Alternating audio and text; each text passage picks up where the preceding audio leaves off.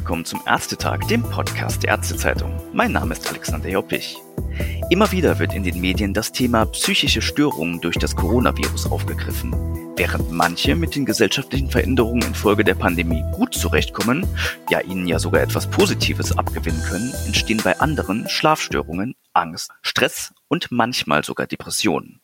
Was tun dagegen? Jetzt schickt sich die private Heiligenfeld-Klinik in Berlin an, das Problem anzugehen. Ärzte und Patienten haben in der Pandemie gemeinsam ein zweiwöchiges Kurzzeitprogramm entworfen, das Betroffenen mit psychischen Leiden helfen soll.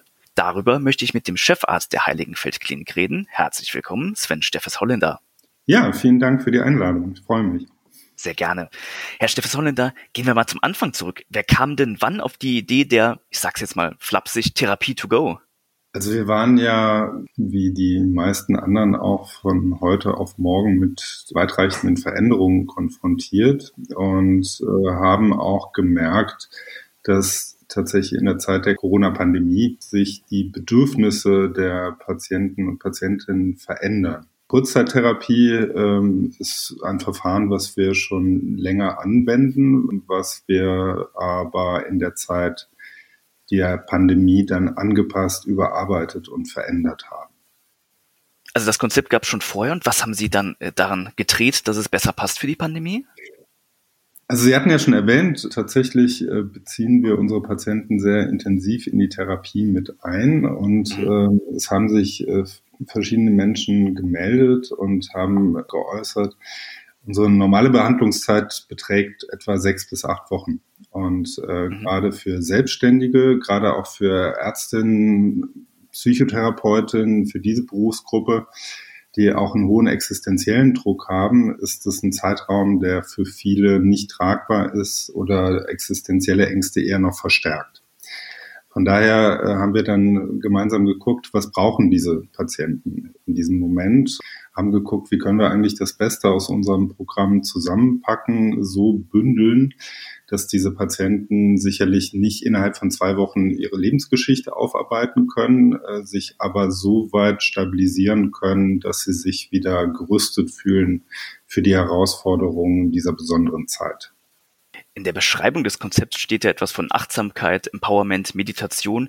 Das sind jetzt erstmal wolkige Schlafwörter. Können Sie mir vielleicht zwei, mhm. drei konkrete Therapieelemente nennen, die den Ansatz besonders machen?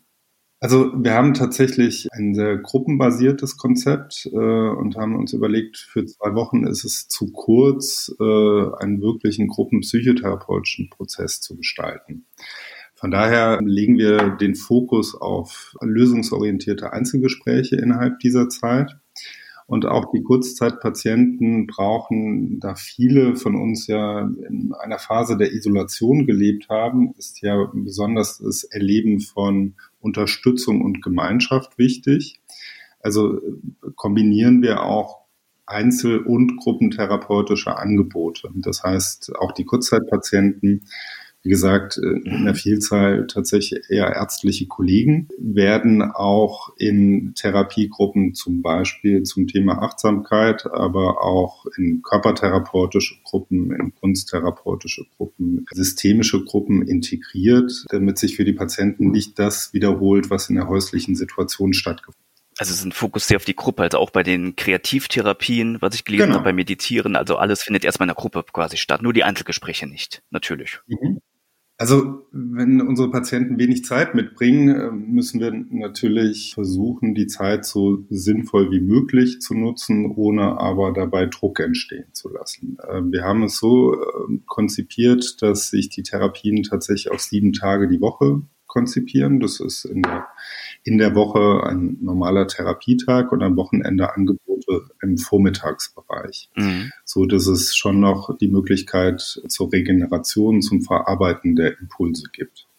Und in der Woche haben unsere Patienten schon einen Therapieanteil von etwa 25 bis 30 Therapiestunden in der Woche. Also da ist alles eingeschlossen, da ist auch Sport und Bewegung eingeschlossen, Entspannungsverfahren und eben auch die psychotherapeutische Arbeit im Umgang mit der Krise. Kann man sagen, welche Elemente am häufigsten sind? Also gibt es am häufigsten die Gespräche, am häufigsten die Kunsttherapien? Also wir versuchen da ein möglichst ausgewogenes Bild zu vermitteln. Also Einzelgespräche beispielsweise sind bei uns, finden dreimal in der Woche statt.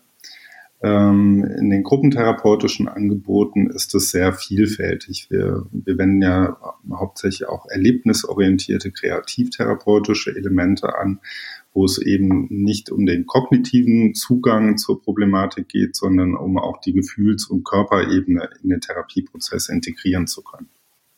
Ich habe gelesen, dass nach der Therapie mehr als jeder zweite ambulant oder stationär wieder aufgenommen wird. Jetzt könnte ich auf die Idee kommen zu sagen, das zeigt, dass Ihr Konzept in der Kürze der Zeit gar nichts bringt. Was würden Sie mir da antworten? Da würde ich Ihnen widersprechen. Die Patienten, die zu uns in der zur Kurzzeittherapie kommen, sind in der Tat im Ausnahmefall Therapie erfahrene Patienten, sondern das ist in den meisten Fällen tatsächlich der erste Zugang zur Psychotherapie. Mhm. Die Schwelle ist oft sehr hoch. Das heißt, es gibt eine hohe Schamschwelle, äh, eine Schwelle, sich einzugestehen, dass man tatsächlich professionelle Hilfe und Unterstützung braucht. Und von daher bietet die Kurzzeittherapie eher eine Form von Orientierung. Es ist auch so, äh, dass, die, dass wir natürlich mit den Patienten besprechen, wie geht es weiter nach der Phase der Stabilisierung, was braucht es noch, ist es ausreichend, quasi diese zwei Wochen wie ein Boost äh, zu haben für den Alltag oder braucht es noch eine kontinuierliche Unterstützung? Oder sind die Themenstellungen, die durch die Corona-Krise an die Oberfläche gespült werden, so schwerwiegend, dass es tatsächlich nochmal eine intensivere Begleitung braucht? Da es vorher keinen Zugang zum psychotherapeutischen System gab, ist es eher so, dass die Kurzzeittherapie da die Hemmschwelle etwas herabsetzt, um überhaupt die eigenen Problematiken bearbeiten zu können.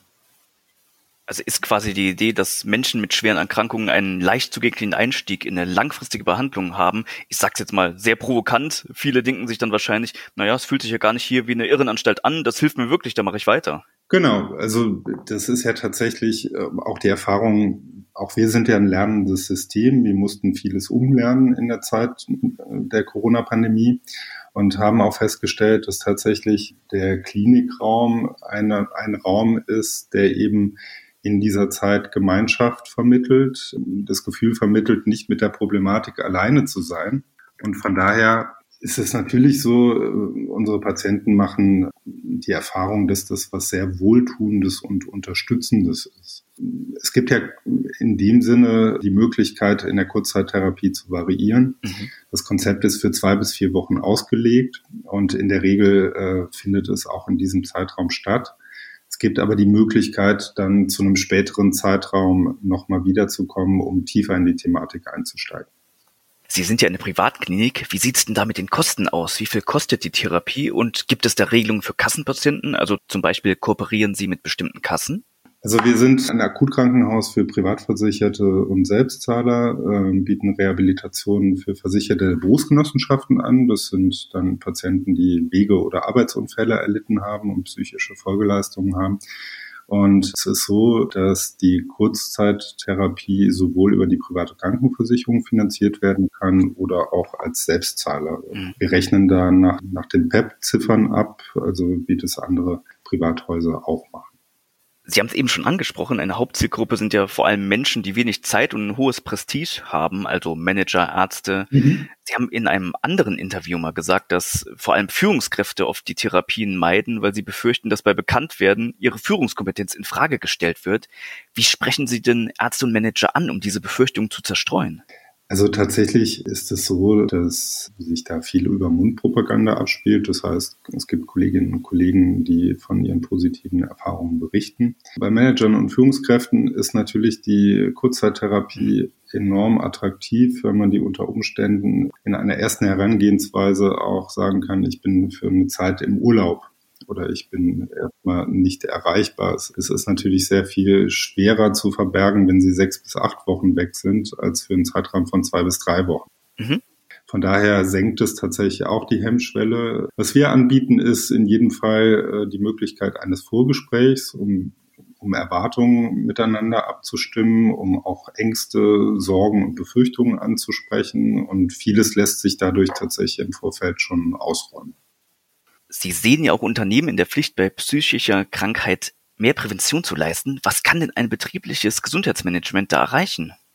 Also tatsächlich sind wir als Klinik auch vor allem in Behörden und Institutionen im betrieblichen Gesundheitsmanagement aktiv, auch in Finanzämtern, staatlichen Institutionen und in der freien Wirtschaft. Was ich in den Bereichen übergreifend feststelle, ist, dass es nicht alleine mit Kursen zur Stressbewältigung getan ist, dass es richtig gehend psychosoziale Unterstützungssysteme braucht, gerade in größeren Behörden, wo es eben kein Klima gibt, um über eigene Ängste zu sprechen, über, um eigene Gefühle auszudrücken. Aus psychotherapeutischer Sicht eher Basisarbeit, dass man überhaupt über Gefühlserleben spricht, dass man über Emotionsregulation spricht, dass man auch mhm. Entspannungsverfahren in diesen Institutionen etabliert. Das sind oft erste Schritte hin zu einem gelungenen betrieblichen Gesundheitsmanagement. Also uns als Psychosomatiker ist dieses Feld ja sehr nah, da wir uns sowieso mit den Themenstellungen von Konfliktbewältigung, von Kommunikation, von Resilienz, von Stressbewältigung, das sind ja Kernthemen unserer Arbeit. Mhm. Und das sind ja häufig auch die Konfliktlinien, die in Unternehmen entstehen. Und von daher äh, können wir unsere Expertise dann tatsächlich auch zu Lösungen innerhalb von Unternehmen zur Verfügung stellen. Dann bedanke ich mich sehr für Ihre Zeit. Ja, gerne.